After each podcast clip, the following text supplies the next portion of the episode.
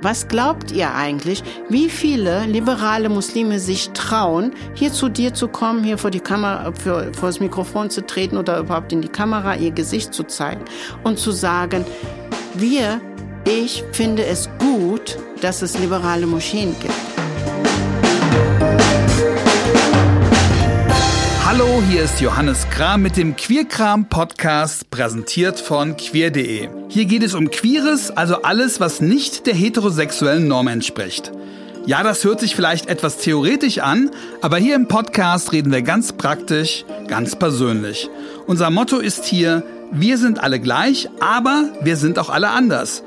Ich mache diesen Podcast, weil ich glaube, dass wir in der queeren Community bei allen unseren Unterschieden doch auch ein Gespür dafür haben, eine Art inneres Verständnis für das, was uns eint. Und ja, ich glaube, dass wir uns alle etwas zu sagen haben.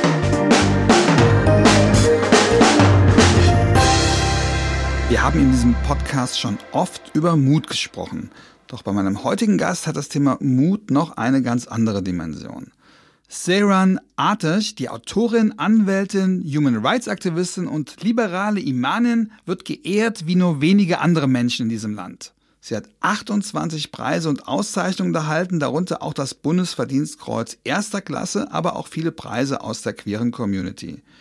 Sie wird aber auch bedroht, wie nur wenige Menschen das erleben müssen in diesem Land und steht seit Jahren unter Polizeischutz. Auf dem Kopenhagener Dokumentarfilmfestival hatte vor wenigen Wochen ein Film über Saren Artish Weltpremiere. Der Titel heißt Sex Revolution and Islam.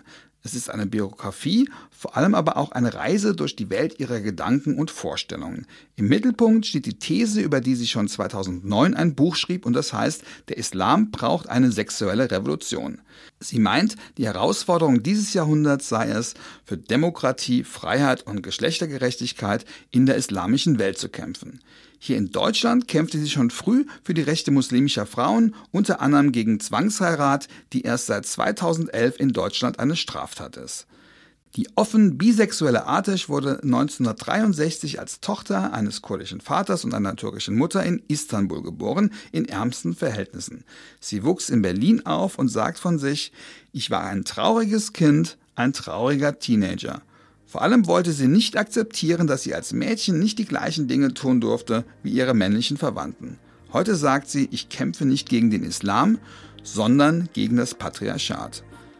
Weltweite Aufmerksamkeit erreichte sie durch die maßgeblich von ihr nach jahrelanger Planung 2017 mitgegründete progressive Berliner Ibn Rushd Goethe Moschee, deren Imamin sie auch ist. In der Moschee beten entgegen der Tradition Männer und Frauen gemeinsam und die Moschee richtet sich explizit auch an queere Musliminnen.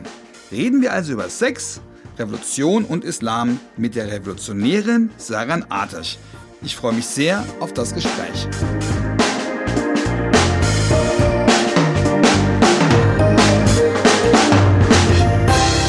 Hallo Saran. Hallo Johannes. Äh, herzlichen Glückwunsch zur Filmpremiere. Äh, gibt es schon Pläne, dass der Film nach Deutschland kommt? Ja, auf jeden Fall äh, gibt es da Pläne. Es ist dem der Berlinale auch angeboten worden. Leider wurde das nicht angenommen.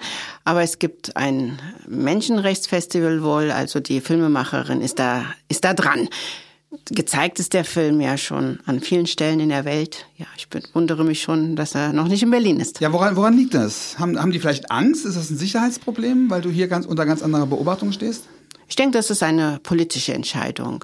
Denn wenn San Francisco, New York, Kanada, Holland, Dänemark, Norwegen großes Interesse haben und sogar aus Australien und Malaysia Interesse kommt, kann es doch nicht sein, dass man in Berlin für den Inhalt dieses Films kein Interesse hat. Ich würde sagen, Nein, es liegt daran, Sie haben auch keine Sicherheitsbedenken, das glaube ich nicht. Es liegt sicher daran, dass man politisch nicht mit allem einverstanden ist, was ich mache. Und oft ist es ja so, dass der Prophet im eigenen Land nichts zählt oder gilt. Und wir haben es äh, hier in Berlin mit, mit einer Debatte zu tun äh, unter Rot-Rot-Grün, dass unsere liberale Moschee als Provokation gesehen wird, dass man uns wirklich auch in die Ecke stellt als eine Moschee, die die AfD bedient und rechts bedient und da hm, gibt es eben auch Empfindlichkeiten in der Filmszene. Wird dir das so mitgeteilt oder wodurch hast du diesen Eindruck? Ich kann das so klar und direkt sagen, weil es mir das so mitgeteilt wird und wurde und ich das immer wieder auch aus Gesprächszusammenhängen erfahre. Man fragt mich zum Beispiel, Sedan, wie kann das kommen, dass du hier im Abgeordnetenhaus gar nicht so viel Rückhalt bekommst und äh, die AfD die einzigen sind, die zum Beispiel auf die Idee kommen, einen Solidaritätsantrag mit der Ibn Rushd Goethe Moschee zu stellen und die anderen nicht. Und ich sage nur zurück, ja, da musst du die Regierung selbst fragen. Also es gibt in dieser rot-rot-grünen Regierung Menschen, die uns mögen die uns unterstützen. Und Kann man das konkreter machen? Hat das was mit Parteien zu tun oder hat das was mit Persönlichkeiten zu tun? Das hat was mit Persönlichkeiten zu tun. Deshalb habe ich das ja auch so aufgezählt. Es gibt eben äh, in allen Parteien Menschen, die uns mögen und Menschen, die uns eher nicht mögen. So platt muss man das sagen. Und die Zahl derer, die Entscheidungsträgerinnen sind, ist leider äh, größer, die uns eher ablehnen. Und deshalb erscheinen wir noch nicht so sehr das hat aber nichts Ihnen. mit Geld zu tun, weil Geld bekommt ihr sowieso kein öffentliches oder wie ist das, wie seid ihr da organisiert? Selbstverständlich hat das auch mit Geld zu tun. Es ist so, dass wir zum Beispiel eine Kompetenz, ein Kompetenzcenter, eine Anlaufstelle Islam und Diversity äh, begonnen haben oder ein Projekt in die Welt gesetzt haben. Das nennt sich Anlaufstelle Islam und Diversity und das wird finanziert vom Bundesfamilienministerium. Organisationen wie unsere, wir sind eine NGO, wir sind eine gemein ein Verein, oder? Wir sind eine, eine ah. gemeinnützige GmbH. Ah, okay. Und vergleichbar mit einem Verein. Ja. Genau, äh, exakt. Wir sind gemeinnützig. Und gemeinnützige Organisationen können Anträge stellen beim Senat, bei der Stadt, beim Land oder auch beim Bund. Und unsere Anträge bei der Stadt haben weniger Erfolg wir haben einen Erfolg im, beim Bund jetzt gehabt und ansonsten können wir sagen, dass wir von Spenden leben, von meiner Arbeit. Da investiere ich ganz, ganz viel rein. So ist die Moschee überhaupt entstanden konnte sie überhaupt entstehen, weil ich entschieden habe, das auch finanziell auf die Beine zu stellen am Anfang. Und jetzt bekommen wir ein bisschen Unterstützung da und dort.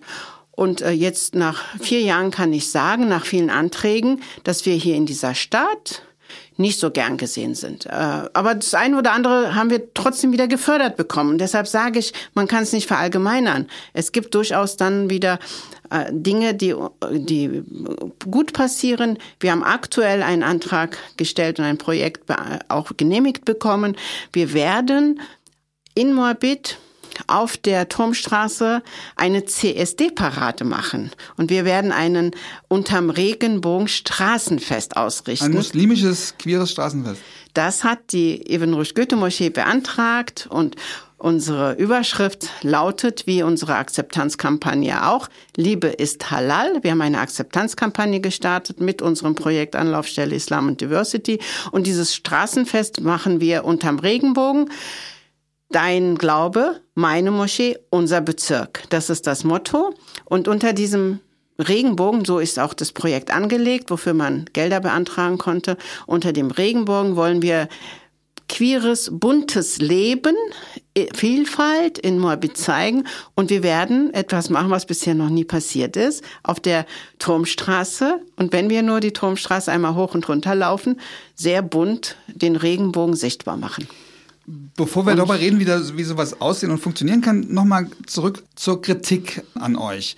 Der Vorwurf ist, dass ihr ein Integrationsproblem seid, weil ihr ja eine Provokation seid für Musliminnen oder wie wird das geäußert? Der, der Vorwurf ist äh, der, dass wir für die Mehrheit, angeblich für die Mehrheit der Muslime eine Provokation sind und sie überfordern. Also es wird uns vorgeworfen, dass wir konservative und orthodoxe Muslime überfordern. Das wäre zu viel, was wir machen. Und wir würden so tun, als ob alle Muslime, die vor allem konservativ sind, Islamisten wären. Und das geht dann so weiter. Also man spinnt sich dann auch Argumente zusammen und am Ende würden wir mit unseren Aussagen dazu beitragen, dass die AfD stärker wird und dass Islamfeindlichkeit geschürt wird. Das muss man sich mal in seinen Gehirnwindungen erstmal. Ist ja nicht trotzdem reinlegen. irgendwas objektiv dran mit dieser Überforderung, dass das für viele Menschen ein Problem ist, was ihr macht? Nun, wenn äh, man mit solch einer Überlegung an politische oder sonstige gesellschaftspolitische Dinge herangeht, die man ändern wollen würde, hätte es niemals die alternative Liste und die Partei der Grünen geben dürfen. Denn sie waren von Anfang an auch eine Überforderung. Dann hätte es die Studentenbewegung niemals geben dürfen in den 68ern. Was waren sie für eine Überforderung für diese Gesellschaft? Es hätte auch nie ein CSD geben dürfen. Es dürfte nie einen CSD geben. Aktuell dürfte es den CSD e.V. gar nicht geben. Der müsste aufgelöst werden, weil man sagen müsste, ihr seid für ganz Berlin eine Überforderung. Denn die Mehrheit der Menschen, die hier lebt, will eigentlich gar kein CSD. Aber nochmal zurück zur Überforderung. Äh, glaubst du, dass es trotzdem eine Überforderung sein kann? Abgesehen davon, ob es legitim ist, dass Politikerinnen das dann entsprechend reglementieren. Aber äh, bist du eine Überforderung für viele Muslime? Wir sind für sehr, sehr viele Muslime ein dankbares Geschenk. Wir versuchen, was heißt versuchen, das, was wir machen, was wir praktisch machen, ist etwas, was sowieso im Islam angelegt ist, nämlich die Pluralität und die Vielfalt im Islam zu zeigen. Wenn sich Menschen davon überfordert fühlen, und das tun sie, ja, es fühlen sich Menschen überfordert, dann schaue ich mir die Menschen an, die überfordert sind. Und dann entdecke ich, und das, da komme ich wieder zurück zur Mehrheitsgesellschaft, dann entdecke ich absolute Parallelen zwischen Atheisten und Linken und Liberalen und Feministinnen und deren Verhältnis zur katholischen Kirche. Hat denn irgendeine Feministin, irgendein Atheist, irgendein Linker aufgehört, seine gesellschaftspolitische Arbeit zu machen, nur weil der Papst überfordert war? Und der Papst ist überfordert. Der ist ständig überfordert von der Moderne, von der offenen Zivilgesellschaft. Also die Kirchen sind überfordert. Aktuell äh, geht es vor allem um sexuellen Missbrauch in den Kirchen. Sind Sie da nicht überfordert? Hört man auf, sich diese Themen anzuschauen? Insofern wird hier mit zweierlei Maß gemessen. Auf unsere Moschee wird eingedroschen, dass wir eine Überforderung sind und dann werden Konsequenzen gezogen, die nicht akzeptabel sind. Und ja, wir sind für einige Leute deshalb eine Überforderung, weil in unserer Moschee Männer und Frauen zusammen beten, weil eine Frau diese Moschee gegründet hat, die Idee dazu hatte, nämlich ich. Und weil wir Frauen und Männern dieselben Rechte geben, dürfen bei uns auch Frauen oder Männer das Gebet leiten. Es ist ein gemischtes Gebet. Im Saal befinden sich Männer und Frauen, Familien, Singles, vielerlei äh, sexueller Identitäten und wir sind offen, nicht nur für die Gleichberechtigung der Geschlechter, sondern auch für die LGBT-Community. Und das ist dann nochmal eine Überforderung. Und weißt du, wenn man von Überforderung spricht, all dieser Menschen, dann kommt es bei mir eher so an, okay, Muslime und Migranten werden zu Opfern stilisiert und sie werden behandelt wie kleine zurückgebliebene Menschen, die man, denen man alles häppchenweise geben muss, damit sie mitkommen und man nimmt ihnen Mündigkeit und das Erwachsensein. Du hast aber auch eine Position beispielsweise in der Kopftuchfrage, wo selbst äh, liberale Muslimen dich dafür kritisieren und sagen, dass das Die, äh, nein, äh, das, da muss ich widersprechen. Der Widerspruch, was das Kopftuch anbelangt, kommt mehrheitlich von der Kopftuchfraktion sowieso wie Bassam Tibi das auch beschreibt, vom Kopftuch Islam. Und äh, die Liberalen die uns kritisieren, sind eher in der Minderzahl, denn die allermeisten Liberalen sind sowieso gegen das Kopftuch als Pflicht für die Frau. Denn liberal muslimisch sein bedeutet auch, das Kopftuch in seiner Motivation auch zu sehen. Und deshalb gibt es ein Land wie die Türkei zum Beispiel, in dem das Kopftuch in öffentlichen Ämtern verboten, verboten war. Aber ja. du gehst einen Schritt darüber hinaus. Du bist auch generell, trittst du dafür ein, dass Frauen in der Öffentlichkeit keinen Kopftuch tragen sollten? Hast auch so eine Meine Erklärung Position, nein, auch das trifft nicht, siehst du. Okay. Genau solche Lügen werden dann auch noch okay. verbreitet. Und Hab stell dir mal schlecht vor. recherchiert. Äh, genau, hast, nein, nein, genau diese Freiburger Erklärung, die du unterschrieben hast. Nein, das hast, hast du nicht schlecht recherchiert, überhaupt nicht. Nein, äh, ich sage deshalb Lüge, weil es äh, sogar, weil sogar behauptet wird, dass ich verbieten würde, dass Frauen mit Kopftuch in unsere Moschee kommen. Und dass ich gegen das Kopftuch auch auf der Straße wäre, ja? Nein, ich bin Anwältin hier in Berlin und vertrete das Land Berlin und verteidige das Neutralitätsgesetz. Also insofern gibt es eine Senatorin, SPD-Politikerin, die mich beauftragt hat. Und ich habe den äh, vier Fälle bis, äh, also übers Arbeitsgericht, Landesarbeitsgericht bis zum BAG gebracht. Jetzt wird dieser eine Fall vor dem Bundesverfassungsgericht verhandelt werden bald. Und das führt ein größeres Anwaltsbüro. Ich berate nach wie vor auch den Senat im Hinblick darauf, das Neutralitätsgesetz zu behalten. Was bedeutet, Lehrerinnen vor allem Polizistinnen, Staatsanwältinnen, Richter sollten keine Kopftücher tragen. Das ist die differenzierte Haltung, die ich habe. Und wenn Frauen, Kinder auf der Straße privat Kopftücher tragen, habe ich eine politische Meinung dazu. Aber genau, das aber diese ich politische Meinung, das ist wahrscheinlich das, was dir als, oder das, was ich auch gelesen habe, da gibt es diese Erklärung, wo man quasi Musliminnen aufruft, kein Kopftuch zu tragen. Mhm. Das, das stimmt schon, ja? Also, es gibt eine aktuelle Studie vom äh, Bundesministerium für Migration und Geflüchtete. Mhm. Da kannst du nachlesen, dass lediglich 30 Prozent der muslimischen Frauen ein Kopftuch tragen und mhm. 70 Prozent nicht. Und was passiert, so wie jetzt wir beide auch, in der deutschen Mehrheitsgesellschaft, vor allem unter Linken und Liberalen, wird das Kopftuch hoch und runter diskutiert, mhm. debattiert. Nicht-Muslime erklären mir ständig, dass das Kopftuch eine religiöse Pflicht sei und dass es ein religiöses Symbol sei, was nicht zutrifft. Und dass das Kopftuch unbedingt getragen werden muss, sonst hätten diese Frauen ein Problem mit ihrer religiösen Identität. Auch etwas, was in der gesamten islamischen Welt diskutiert, debattiert wird.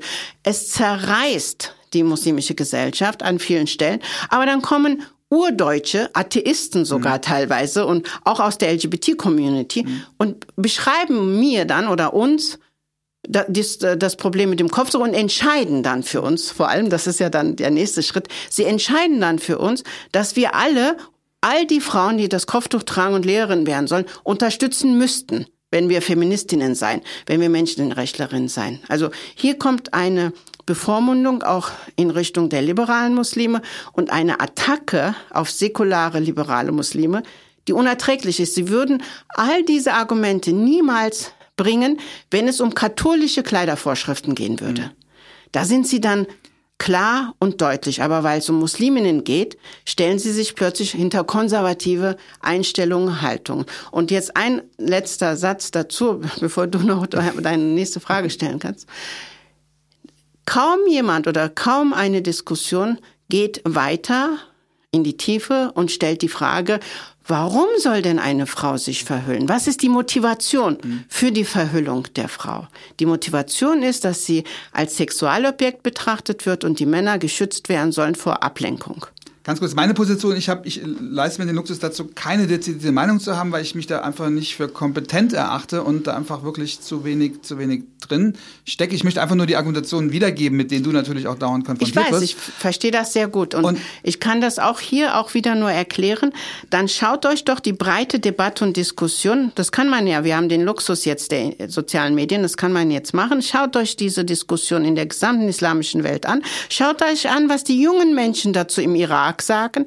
Schaut euch dazu an, was im Iran passiert mit Frauen, die das Kopftuch ablegen wollen und wie solidarisch Frauen dort, die das Kopftuch ablegen wollen, mit den Frauen sind, die weiterhin im Chador laufen wollen. Da gibt es eine viel, viel größere Solidarität auf beiden Seiten, dass jeder so leben sollte, wie er leben möchte. Und schaut euch die Situation der Frauen an in Ägypten, seit es immer mehr Verhüllung gibt, gibt es immer mehr sexuellen, sexuelle Übergriffe und Vergewaltigungen. Aber wenn es hier in Deutschland, wo es diese Probleme nicht, nicht so gibt, ähm, Frauen gibt, die das aus Selbstbewusstsein und, und offensichtlich nicht unterdrückt, ähm, tragen wollen, dann ist es doch auch meine Aufgabe als Teil dieser Gesellschaft, diese, diese Frauen auch darin zu unterstützen, oder? Ja, und hier hast du meiner Ansicht nach genau diesen Denkfehler, der auch gemacht wird und immer dieses Argument auch kommt, ja, aber wir sind doch hier in der freien Welt, wir können das doch nicht vergleichen mit Iran und Saudi-Arabien und äh, Ägypten etc. Nun, dann äh, schaut ihr euch aber wirklich nicht die wahren Lebensverhältnisse der muslimischen Menschen an. Das stimmt. Das die, viele leben ja. in Parallelgesellschaften, viele leben in religiös engen Zusammenhängen. Ich bin als Opferanwältin ganz anders an der Basis dran. Zu mir kommen dann die Frauen, die nach außen immer gesagt haben, ich mhm. trage es freiwillig. Aber dann, wenn sie es schaffen, da rauszugehen, erzählen sie es mir natürlich anders. Und die Vorstellung, wir sind hier in der freien Welt. Und hier kommt die Frau und sagt, ich trage es freiwillig. Ich will es aber. Das nimmt ihr dann als ein Beleg dafür, dass ihr dafür sein müsst. Nicht dafür, aber dass man zumindest, aber, dass man zumindest ambivalent ist und zumindest sagt, auch das ja. ist ein, ein, ein Wert in dieser Gesellschaft, dass ich das erstmal nicht, nicht werte, sondern. Ja. Na, na, doch, doch. Ihr wertet das dann, indem dann die nächste Stufe gemacht wird. Ja, dann soll sie doch Lehrerin werden, dann soll sie doch Richterin werden mit dem Kopftuch. Auch da meiner Ansicht nach ein politischer Denkfehler und da setzt etwas aus im Kopf, denn auch dort, an dieser Stelle würden urdeutsche, linke Feministinnen niemals Stopp machen, wenn katholische Frauen plötzlich kommen würden und sagen würden, wir wollen, dass unsere Töchter in Zukunft nur noch Kleider tragen. Wir wollen, dass Da gebe ich dir recht. Also, ich, also in offiziellen in, in Amtsfunktionen gebe ich dir ja. völlig recht. Wonach ich fragte, ist es zu, zu kritisieren oder oder kann man nicht auch Frauen unterstützen darin, wenn sie das selbstbewusst machen und dass es nicht immer naja, eine, eine Abhängigkeit Aber schau dir doch die 30 Jahre Entwicklung in Deutschland an. Also warum stellt man sich nicht die Frage, warum plötzlich dieses Kopftuch so eine Wichtigkeit bekommen hat? Ich bin Gastarbeiterkind der zweiten Generation. Ich habe in den 70er Jahren hier gelebt, ich bin 69 hergekommen. Ich habe in den 80ern hier gelebt, in den 90ern, ich bin Deutsche, ja, ich habe einen deutschen Pass und ich habe türkische, kurdische Wurzeln. Und schau, ich schaue mir die äh, Gesellschaft an, aus der ich komme, die Migrantengesellschaft an und äh, stelle fest, gerade das Kopftuch, die Verhüllung der Mädchen und Mädchen, die nicht mehr zum Schwimmunterricht gehen durften, Mädchen, die nicht zum Sexualkundeunterricht gehen dürfen, Mädchen, die nicht auf Klassenfahrten gehen dürfen, all das ist in den letzten Jahren verschärft worden. Es, wurde, es sind immer mehr Kopftücher auch auf den Köpfen der Mädchen zu sehen und es gibt immer weniger Mädchen, die an äh, muslimische Mädchen, die an Klassenfahrten teilnehmen können und es gibt immer eine Diskussion darüber, was ein muslimisches Mädchen darf oder nicht.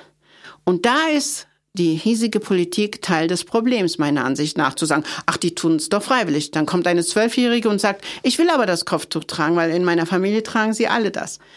Aus äh, politischer Überlegung würden sie solch ein Argument aus in ihrem eigenen Lager niemals akzeptieren. Feministinnen haben trotzdem für Bildung und für Gleichemanzipation und für alles gekämpft auch als in den 60er, 70er Jahren deutsche Frauen gesagt haben, ich will aber freiwillig zu Hause bleiben. Ich will nicht arbeiten gehen. Was ihr da macht, ich will mich nicht emanzipieren. Das ist totaler Unsinn.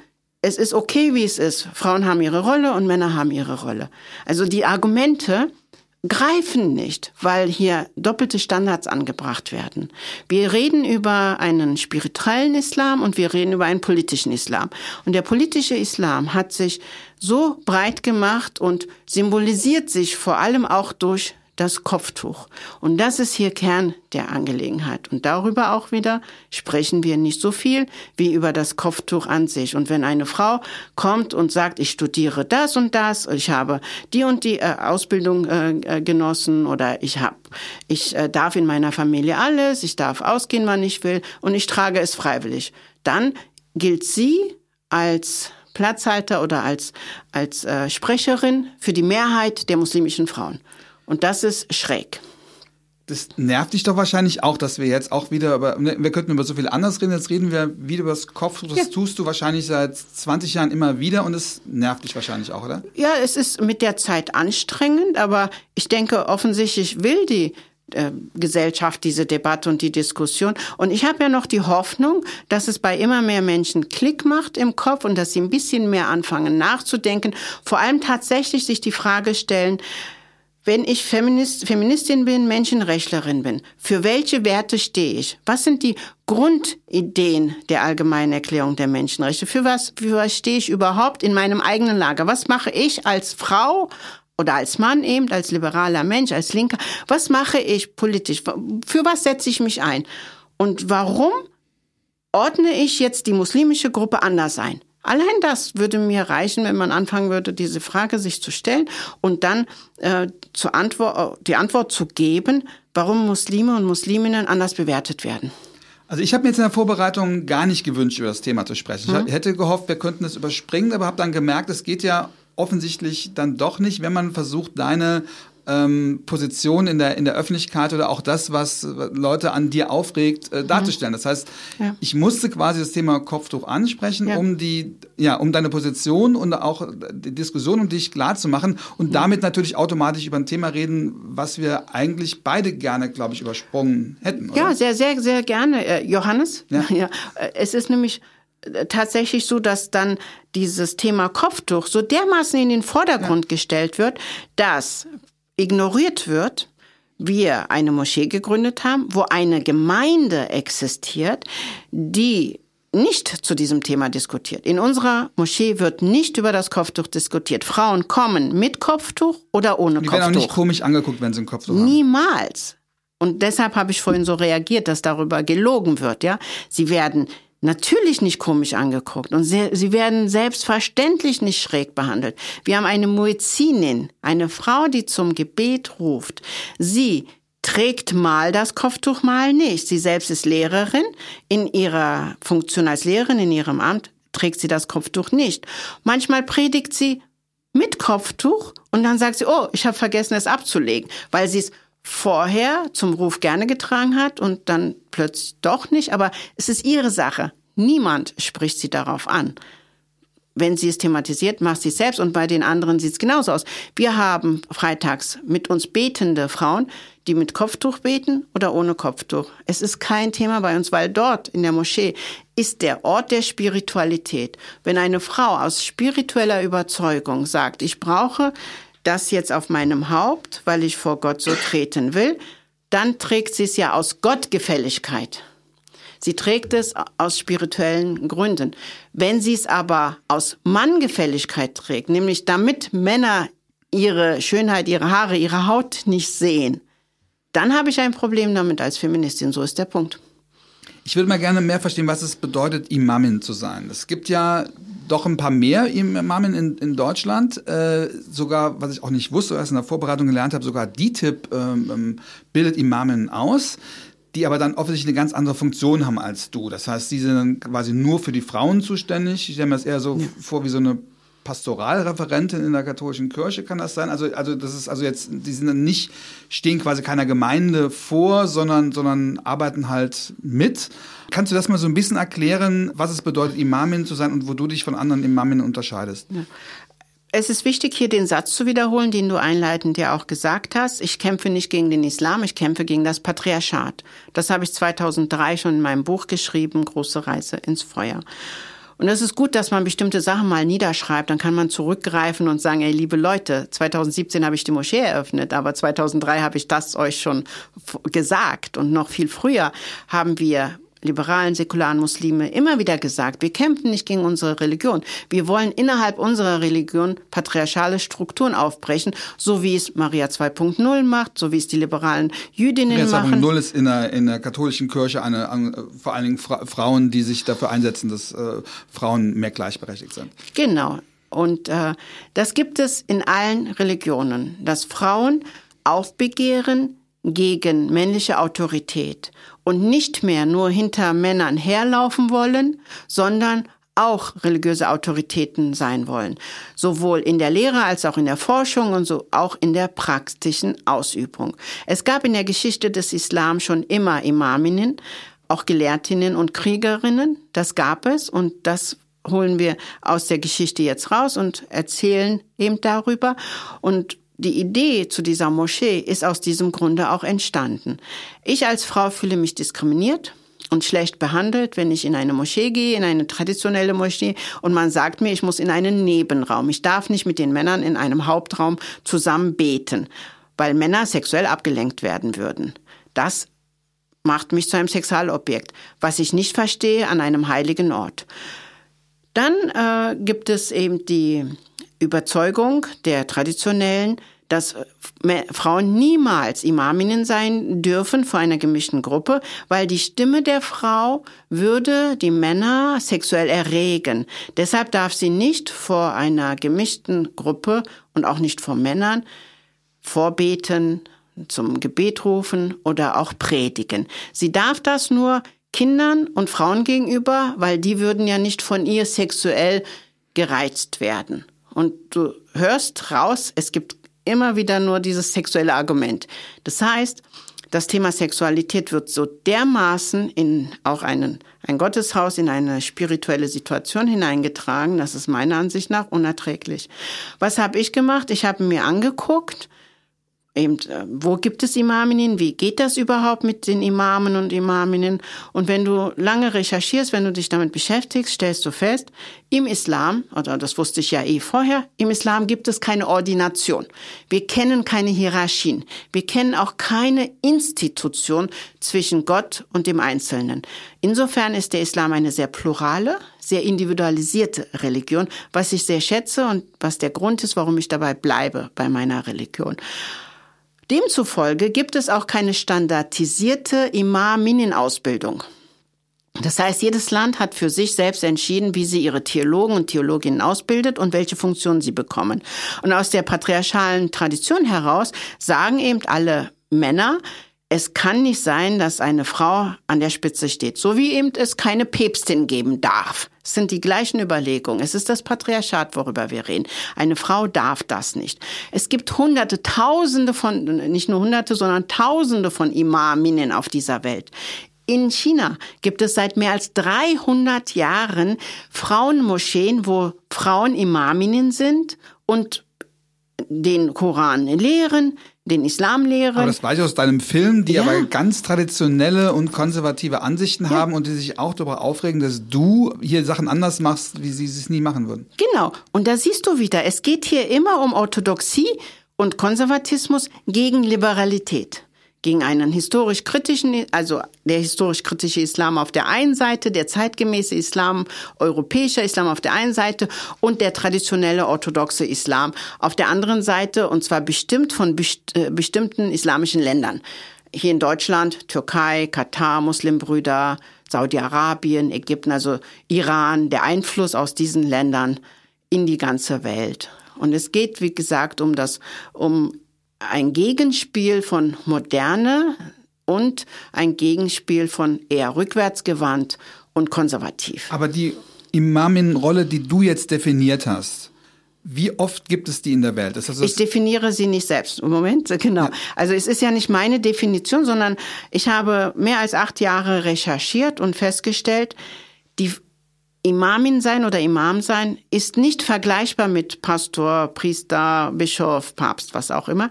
Es ist lediglich die Funktion, in, du, in die du trittst. Du bist Imam, Imamin in dem Moment, wo du das Gebet leitest oder predigst oder zum Gebet rufst oder welche Funktion auch immer du für eine Gemeinde einnimmst. Insofern, ich nenne mich nicht gerne Imamin draußen für andere Leute. Ich bin für meine Gemeinde akzeptiert als Imamin. Ich bin die Vorsteherin. Und wenn ich da predige, bin ich in dieser Funktion. Aber ich würde mir nicht anmaßen, will ich auch gar nicht. Draußen müssen mich die Leute nicht als Imamin akzeptieren. Es geht im Islam immer nur darum, dass deine Gemeinde auch dich akzeptiert. Und dann ist es in Ordnung. Dann ist es akzeptiert. Wir haben also nicht solche Vorgaben, wie es das heißt, die. Es gibt auch keine zwingende Ausbildung. Nein. Es gibt auch niemand, der dir da eine Unterschrift drunter gibt. Ab, ab, Nein, es gibt das? im Koran und in den Überlieferungen keinerlei Regeln. Trotzdem Keine gibt es das ja. DTIP macht das ja. Trotzdem gibt es ja Imame in Ausbildung. Sie haben das selber äh, kreiert. Also okay. das ist so, wie wir das jetzt auch machen. Also wir ja. in unserer Moschee erarbeiten wir jetzt wissenschaftliche Standards, wie wir Imame und Imaminnen ausbilden können. Das machen wir auch. Ich habe jetzt ein Bildungswerk gegründet und arbeite an der Idee, eine Universität zu gründen. Das heißt, es sind einfach Menschen, die dann irgendwann entschieden haben, wir brauchen Standards und die bestimmen wir jetzt. Eben hast du widersprochen, als ich sagte, du hast die Rolle definiert. Dann hast du ja doch quasi, du versuchst gerade, zumindest aus deiner Sicht oder aus eurer Sicht, Standards festzulegen, was es heißt, Imamin ja. zu sein. Nee, ich habe widersprochen da an der Stelle, wo du gesagt hast, dass ich das definiert habe. Okay. Nein, ich habe das eben nicht definiert, sondern ich habe an keiner Stelle, was wir in der Moschee machen, das Rad neu erfinden. Das sind großartige Gelehrte, und Wissenschaftler, die das vor mir getan haben. Okay, aber dann sagen wir, wir nicht definiert, dann sagen wir mal äh, zusammengefasst oder oder wieder hervorgeholt oder wie auch immer. Ja. Aber, aber es, es, ist ja es ist eine Interpretation zumindest, hm. die anders ist als ja. andere Imaminnen das Genau. Haben. So. Und deshalb habe ich dir widersprochen. Auch das mache ich nicht zum ersten Mal. Okay, aber diese Interpretation von Imamen, wie du sie jetzt für dich oder wie ihr die jetzt für euch trefft, wie oft gibt es eine solche Interpretation? Also wie oft, wie oft gibt es ähnliche Imamen, die eine Gemeinde führen, in der queere Menschen äh, die, die, diese Rolle haben, in der äh, die Geschlechtergerechtigkeit so gehandhabt wird. Das Hunderte weltweit. Hunderte weltweit. Weltweit. Amina Wadud hat 2005 in, in New York das erste Mal sehr oft öffentlich ein gemischtes Gebet geleitet. Annie Sonnewelt hat die Muslims for äh, Progressive Values in den USA mitgegründet. Es gibt eine queere muslimische Gemeinde in äh, Kanada, über 2000 äh, Online-Mitglieder auch. Es gibt die Inclusive Mosque in London. Es gibt die Shirin Kankan Moschee in äh, Dänemark. Und es gibt äh, die Sisters in Islam in Malaysia. Also wir haben wirklich nicht das Rad neu erfunden. In Südamerika gab es die ersten Moscheen mit einer queeren Community auch. Aber Hunderte pro äh, international heißt ja, dass es dann trotzdem in, in einzelnen Ländern immer nur eine Handvoll sind. Ne? Das heißt, ihr seid ja. eine Grassroot-Bewegung. Ihr seid äh, mhm wenn man es jetzt nicht, nicht wertend, aber wenn man das auf die, auf die christlichen Kirchen kann man sagen, ihr seid schon eher wie eine, wie eine, wie eine Sekte oder wie eine, wie eine, wie eine, wie ein kleiner Kreis von, von Menschen, die halt das ist, nicht so durchdringen. Ja, äh, dieser Begriff Sekte wird. Der, der ist negativ, der ist negativ besetzt. Gegenüber auch gerne benutzt, um uns abzuwerten. Ja, so ja. habe ich das jetzt nicht gemeint. Ja. Bitteschön, kein Problem. Aber wir sind keine Sekte, wir sind auch keine Fethullah Gülen-Anhänger, wie die Türkei das behauptet und wir sind auch keine Separatisten im Islam. Wir bringen Menschen zusammen, die sich als Muslime begreifen und unterscheiden nicht in sunnitisch, schiitisch, alevitisch und so weiter. Und wenn du sagst, ihr seid eine Minderheit, dann finde ich das auch sehr verwegen. Auch dieses Argument ja. hören wir sehr oft. Weißt du, Du ich, hast ich, gesehen? Ich, ich, entschuldige, okay, ich entschuldige mich für den Begriff Sekte. Ich habe, was ich nur meinte, ist, ähm, wie, also ich wollte das wirklich, wirklich wertfrei machen. Das war ein Fehler, weil das ist natürlich nicht wertfrei, äh, das, der Begriff Sekte. Aber die Frage ist ja, wie, wie angedockt seid ihr an den, an, an den Communities? Also wie viel, wie, welche Rolle könnt ihr spielen, wenn es nur so wenige Gruppen in Deutschland gibt? Nun, Gott sei Dank gibt es inzwischen soziale Medien, die manchmal asozial sind. Wir kriegen mhm. darüber sehr viele Morddrohungen. Aber gleichzeitig können wir anhand unserer Followers und anhand der Reaktionen, die wir mhm. weltweit bekommen, sehen, dass die Community der liberalen Muslime, der Menschen, die den Koran historisch kritisch betrachten, sehr viel größer ist. Und mhm. wir sprechen hier über eine gewaltbereite Herrschaft des politischen Islam, der Massen, ja, Millionen an friedlichen, liberalen, säkularen Muslimen unterdrückt. Und genau dieser Punkt ist das, womit wir begonnen haben heute unser Gespräch.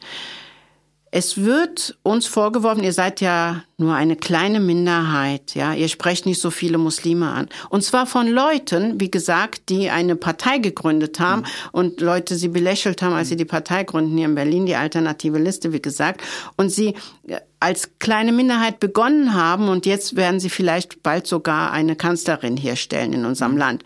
Ohne diese Geschichte zu betrachten, werten sie unsere Arbeit ab und das finde ich nicht in Ordnung. Und wer macht das? Also es sind, machen eben Menschen, die, die plötzlich politisch in eine andere Richtung angefangen haben zu denken oder denken, wenn sie, wenn über muslimische Migranten nachgedacht wird. Also es verwirrt mich, wie du merkst, äh, sehr, dass wir als Minderheit bezeichnet werden obwohl jeder politisch einigermaßen vernünftige Mensch sehen müsste, wie geht es eigentlich Muslimen, die sich als säkular oder liberal begreifen, für die das heilige Buch nicht das Gesetz ist, was für alle Menschen dieser Welt gilt, gilt wie geht es Muslimen und Muslimen, die eine LGBT-Identität haben oder für Gleichberechtigung sich einsetzen und so eine liberale Moschee gründen? Und da wirst du weltweit viel Ablehnung finden. Dann wirst du Dinge hören wie, naja, da kannst du dir den Strick selber gleich nehmen. Und äh, die Morddrohungen sind nicht wenig. Du siehst, unsere Moschee, die wir eröffnet haben, muss von der Polizei geschützt werden. Ich werde ich lebe unter Personenschutz, ich werde begleitet überall hin. Du hast gesehen, mit wie vielen Personenschützern ich hierher gekommen bin. Und jetzt kann ich die Frage nur zurückgeben. Was glaubt ihr eigentlich, wie viele liberale Muslime sich trauen, hier mhm. zu dir zu kommen, hier vor die mhm. Kamera, für, vor das Mikrofon zu treten oder überhaupt mhm. in die Kamera ihr Gesicht zu zeigen und zu sagen, wir, ich finde es gut, dass es liberale Moscheen gibt. Unzählige Menschen schicken uns genau diese Nachricht. Also ich finde das gut. Und, und ich, ich, habe heute Morgen, hier, weißt du, ich, ich kann dir, nein, heute Morgen ja. habe ich eine E-Mail bekommen von einem Ägypter. Ja. Der schreibt mir, ich bin Ägypter, ich lebe in Ägypten, ich ja. bin schwul und ich habe es sehr schwer hier in dieser Gesellschaft. Ich tue gerade alles, um nach Europa zu kommen. Ich finde es interessant, dass du das gerade als, ich meine das Ganze als Kritik, ich wollte einfach nur erfassen, wie relevant in der in, in den Communities das Wir ist sind oder ob sehr es relevant. genau, weil ich einfach auch die Provokation verstehen möchte, weil ich ich natürlich ich, meine ganzen Sympathien hast du natürlich, aber ich versuche nur zu verstehen, warum es so ja, warum es so problematisch ist, ähm, wenn es doch so viele liberale Musliminnen gibt, ist es wirklich die Bedrohung, ist es wirklich die Angst davor, die, die, die es so schwer macht? Na, was, was ist die Provokation? Weißt du, die Provokation ist, dass Musliminnen und Muslime in einer offenen Zivilgesellschaft, in einer Demokratie leben wollen. Das ist die Provokation. Wir sprechen über einen politischen Islam, der gegen die Demokratie ist. Und wir sprechen deshalb auch über Menschen, über Muslime, die die Demokratie nicht akzeptieren. Und da sind ja unsere Opponents, ja, da sind ja unsere politischen Gegner vor allem. Das sind die Menschen, die sagen, das Patriarchat ist in Ordnung und das äh, heilige Buch, unser Koran als Gesetz ist in Ordnung. Dagegen treten wir an. Und deshalb werden wir als Provokation wahrgenommen, weil Männer uns ja auch schreiben, die schreiben uns ja, weil Männer sagen, das kann nicht sein, dass Frauen und Männer zusammen beten. Bitte unterstreicht einfach nochmal in einem Kopf. Wir bekommen Morddrohungen dafür, dass Männer und Frauen zusammen beten. Das ist die Provokation. Wirfst du liberalen Menschen und jetzt auch jetzt nicht mir persönlich, aber Leuten wie mir äh, auch vor, dass wir zu wenig unterstützen, dass wir, dass wir das zu wenig sehen? Ja, absolut. Und nicht nur, dass sehr viele Liberale und wir verallgemeinern bitte nicht, ja, sehr, sehr viele, aber leider Gottes und wir fassen, fassen das ja teilweise jetzt in Europa unter einem Begriff, den die Franzosen kreiert haben, Islamo, Islamogauche, ja, also das, es gibt eine unglaubliche Solidarität von der Linken und von vielen Feministinnen für den politischen Islam, für einen sehr konservativen Islam, während linke, liberale, säkulare Muslime, und es gibt linke Muslime, es gibt LGBT-Muslime, all das gibt es, während äh, wir als Sekte, als Provokateure, als äh, Minderheit äh, beschrieben werden und vor allem als die, die die Rechten bedienen. Und da empfinde ich nicht nur, dass äh, diese Leute da nicht genau hingucken und, sondern, dass sie uns sogar in den Rücken fallen. Sie fallen uns direkt in den Rücken, indem sie uns diffamieren, mitdiffamieren.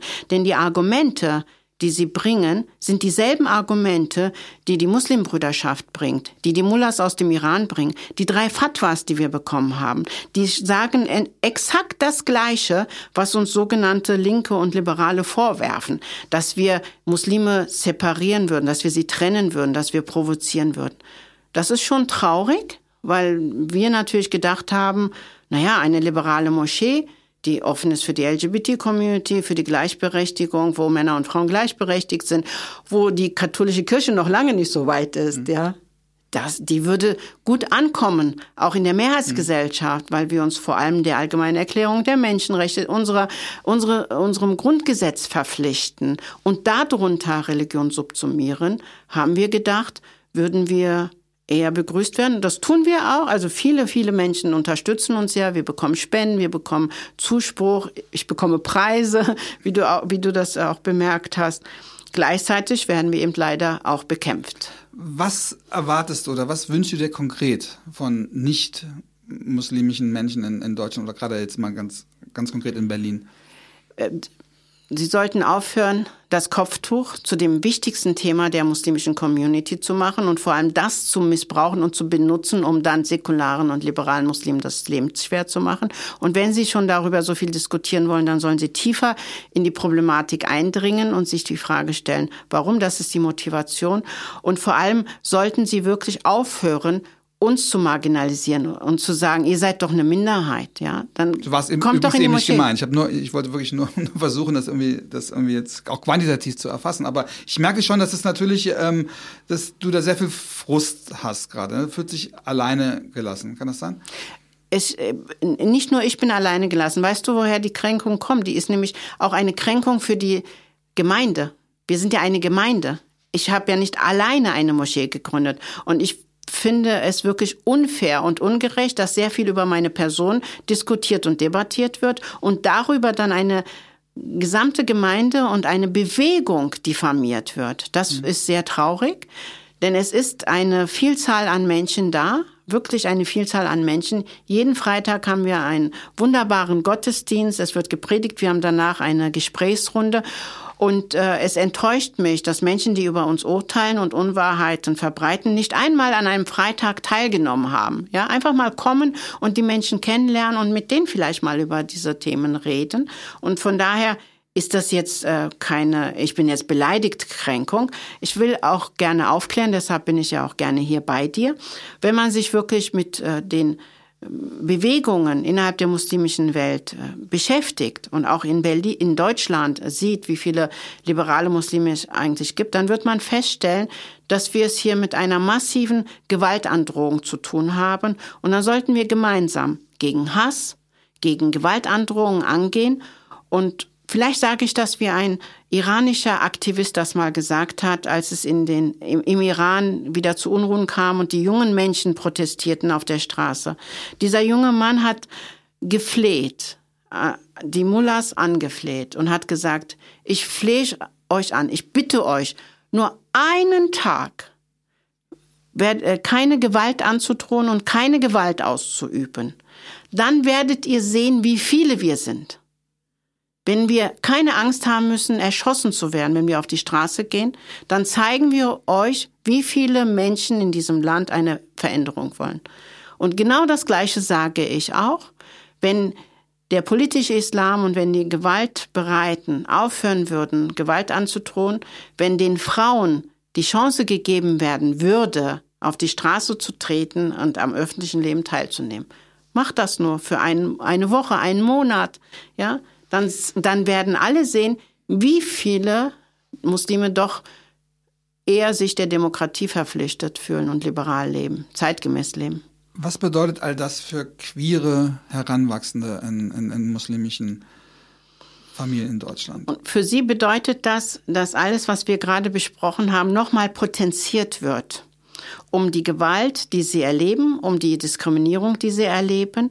Denn aus dem Patriarchat auszubrechen, gegen das Patriarchat zu kämpfen und dann auch noch gegen ein Männlichkeitsbild äh, zu stehen oder dagegen zu sein, das nicht zu erfüllen, ist ja noch mal schwieriger.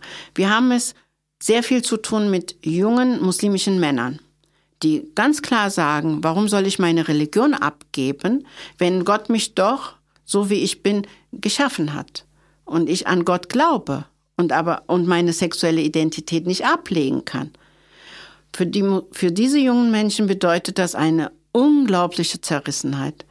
Viel Qual, viel Leid, viel Verzweiflung, bis sie dahin kommen zu sagen, Gott ist barmherzig, Liebe ist halal. Ich liebe ja nur einen anderen Mann das kann doch nicht verboten sein. Und für diese Menschen, diese Menschen brauchen Zuspruch, diese Menschen brauchen Unterstützung und dafür sind wir da. Und wir erleben das in den letzten Wochen immer mehr, dass sehr viel mehr junge Männer sich trauen, manche sogar über unsere Aktivitäten ihr Outing hatten und mit dem Outing sogar öffentlich sich outen und sagen, ja, wenn wir alle schweigen, dann ändert sich ja nichts. Hast du den Eindruck, dass sich das verbessert eher in den letzten Jahren oder verschlechtert sich die Situation? Nun, ich bin optimistisch und pessimistisch. Eine pessimistisch-optimistische äh, ja, Aktivistin, kann man sagen.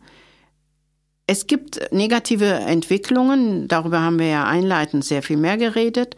Aber ich kann eher sagen, dass es sich verbessert, denn der Fortschritt ist nicht aufzuhalten, auch wenn es sieben Schritte nach vorne und vier wieder zurückgeht. So ist die Menschheitsgeschichte.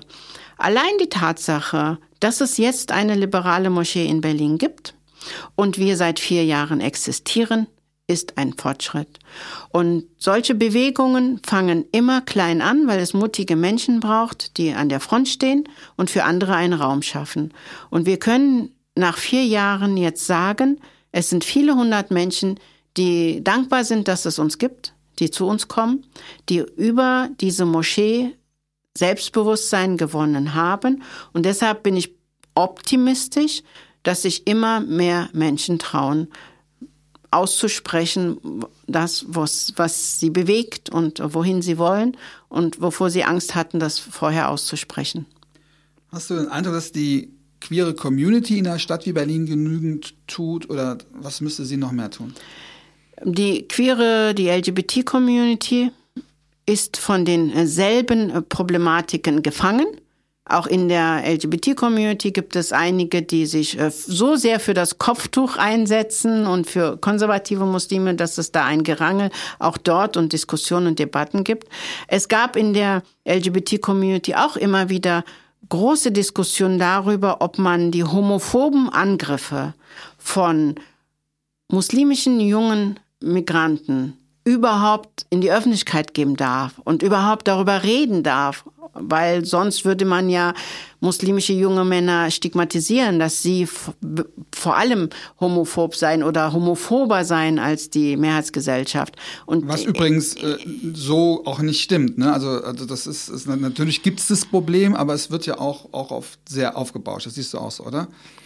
Was meinst du, was wird aufgebauscht? Die Angriffe von muslimischen jungen Männern auf Homosexuelle. Nun, äh, ich habe keine Zahlen hier bei mir. Ich weiß nicht, ob du Zahlen hast. Es gibt ja keine richtigen Zahlen, ja. weil, weil es diese Statistiken äh, genau. so belastbar nicht gibt. Aber, aber das ist doch das Problem. Ja. Also man sollte diese Diskussion doch vielleicht dann führen, wenn man anfangen würde, die Angriffe auch so zu sortieren. Es werden keine Statistiken geführt. Ja? Und es gibt die gefühlt, äh, es gibt die gefühlten Angriffe. Es gibt einfach tatsächlich innerhalb der muslimischen Community eine Entwicklungsphase Phase, durch die die Mehrheitsgesellschaft durchgegangen ist. Und deshalb sage ich, wir haben es hier mit einer zeitverschobenen Entwicklung zu tun. Aktuell sehen wir innerhalb der muslimischen Community bei den Konservativen sehr viel mehr LGBT-Feindlichkeit ausgesprochen und direkt, als wir es in der Mehrheitsgesellschaft noch mehr wahrnehmen. Warum? Weil die Mehrheitsgesellschaft schon eine Entwicklung gemacht hat. Sag mir doch, wie groß die CSD-Demonstration war, als sie zum ersten Mal hier in Berlin ausgerichtet wurde. Wie viele hundert Leute waren da? Waren das oder waren das nicht eigentlich nur 50, äh, genau. 60 Leute? Ja, war unter 100.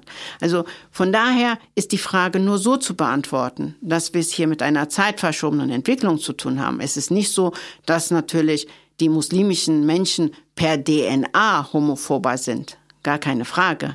Aber die Angriffe sollte man sich genauer angucken. Aber selbst wenn man nicht über DNA spricht, sagst du aber trotzdem da implizit mit, dass natürlich das Muslimischsein äh, es begünstigt, gewalttätig gegen Homosexuelle zu sein. Nein, das sage ich nicht, weil äh, es ist nämlich das äh, Problem, dass wir hier über eine muslimische Community sprechen, die zahlenmäßig hier in Berlin sich vordergründig aus einer eher konservativen und orthodoxen muslimischen Gemeinde zusammenstellt. Und wenn wir, wenn wir jetzt nur diesen, äh, diese Gruppe hier in Berlin uns betrachten, ja, und sagen, okay, wie viele Liberale und wie viele äh, Konservative gibt es, dann gibt es, also haben wir lediglich diese Studie vom, vom BAMF, ja, die sagt, also äh, 70 Prozent tragen eben keine Kopftücher und äh, über 60 Prozent oder 70 Prozent sind für die Demokratie. Die allermeisten sind integriert und haben kein Problem und stellen ihre Religion nicht über das Grundgesetz. Also die Zahlen sind ja positiv.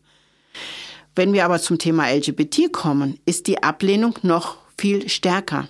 Und da sage ich, die ist stärker. Die ist ganz einfach stärker, weil die muslimische Community insgesamt noch nicht durch diese Debatte und Diskussion gegangen ist, durch die die Mehrheitsgesellschaft gegangen ist. Mehr nicht. Was ja auch vor allem ein Bildungsproblem ist. Ja, klar. Und deswegen Aufklärung. wird ja auch gerade diskutiert, wie, wie kann man Einfluss nehmen auf beispielsweise Islamunterricht. Da gibt es jetzt in Nordrhein-Westfalen Diskussionen, dass sogar der DTIP, äh, DTIP da irgendwie mit, mitreden darf. Das, was naja, schau mal, äh, die DTIP ist ein, eine Organisation, die von der Türkei mitfinanziert wird oder finanziert wird, gänzlich je nach Gemeinde, und ja, Angestellte der Türkei in der DITIB tätig sind. Das heißt, die DITIB ist ein langer Arm der Türkei. Nun hat, haben das eigentlich in der breiten Öffentlichkeit alle Menschen inzwischen begriffen. Genau. So, wenn wir also jemand, eine Organisation haben, die vom Ausland gelenkt wird. Und wir wissen, wie Herr Erdogan zum Thema LGBT steht und Gleichberechtigung der Frauen. Er hat gerade die Istanbul-Konvention zurückgenommen. Aber das, dann kann man das ist nicht die Frage, das, ist, das lehnt ja jeder ab, aber die Frage ist ja, was sind die Alternativen? Offensichtlich gibt es ja kaum Möglichkeiten, eben weil du eben sagtest, der Islam ist nicht institutionalisiert, das heißt, es gibt, es gibt wenige äh, Stellen, an die man sich wenden kann, die das organisieren könnten, beispielsweise Bildung organisieren könnten an den Schulen. Auch das ist eine schräge Argumentation, denn weil ich keine anderen Leute finde, arbeite ich doch nicht mit der AfD zusammen. Aber wie, wie das soll man es machen? Also ja, aber also du kannst nicht sagen, okay, ich habe keine Alternative, ja. also nehme ich nee, die AfD. Ich, ich finde es ja nicht gut. Ich sage nur, das ist, ich, das ist sehr merkwürdig, aber das nee, ist genau ich, dieses ich Argument. Ich sage nur, das ist ja das Dilemma, in dem wir gerade stecken. Deswegen frage ich, das ist wirklich eine offene Frage. Wie kriegen wir denn diese, die, dieses, diese Wenn die Bildungsaufgabe gelöst? Wenn wir Islamunterricht an Schulen brauchen, dann ist der Staat verpflichtet dafür zu sorgen, wenn es keine Organisation gibt, die aus der Perspektive eines demokratischen, wehrhaften Staates in der Lage ist, den Religionsunterricht so auszurichten, wie es in unserem Grundgesetz verankert ist. Dann ist der Staat verantwortlich. Da muss Deutschland das machen. Aber nicht aus dem Ausland organis äh, finanzierte Organisation heranziehen. Es muss alles aus Deutschland heraus gemacht werden. Wie, wie wurde das formuliert? Äh, nee, ich komme jetzt nicht auf diesen, auf diesen prägnanten Satz, äh, dass eben aus Deutschland für Deutschland sozusagen. Genau, Seehofer hat, ich habe mir sogar aufgeschrieben, ja. hat gesagt, äh, sogar für, für, für Deutschland. Genau. Also soll eine, eine Imambeziehung soll für Deutschland sein, aber generell genau. Das ist schon ein bisschen problematisch. Da kann ich mir auch vorstellen, dass dann irgendwie auch Muslime sagen, aber es geht doch jetzt nicht um Deutschland, sondern es geht doch jetzt um uns. Warum geht es nicht um Deutschland? Ja. Sind das nicht deutsche Muslime? Sind das nicht Muslime in Deutschland? Und sind das äh, nicht Muslime, die in Europa sind?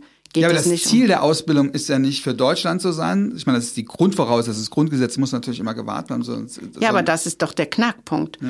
Also entweder sind wir für unser Grundgesetz oder wir sagen, es darf Unterricht gestaltet werden, in dem gesagt wird, der Koran ist das äh, hauptsächliche Gesetz. Hm. Also diese Entscheidung muss ein Land treffen. Und nur weil Deutschland eine unglaublich schreckliche Vergangenheit hatte, kann es doch nicht sein, dass wir jetzt sagen, wir dürfen niemals eine Religionsgemeinschaft verpflichten, äh, die, das Grundgesetz zu unterzeichnen. Das kann es ja nicht sein. Das kann es wirklich nicht sein. Und ja, genau das passiert aber leider. Man ist ganz zurückhaltend, sobald es um das Wort Deutsch und Deutschland geht.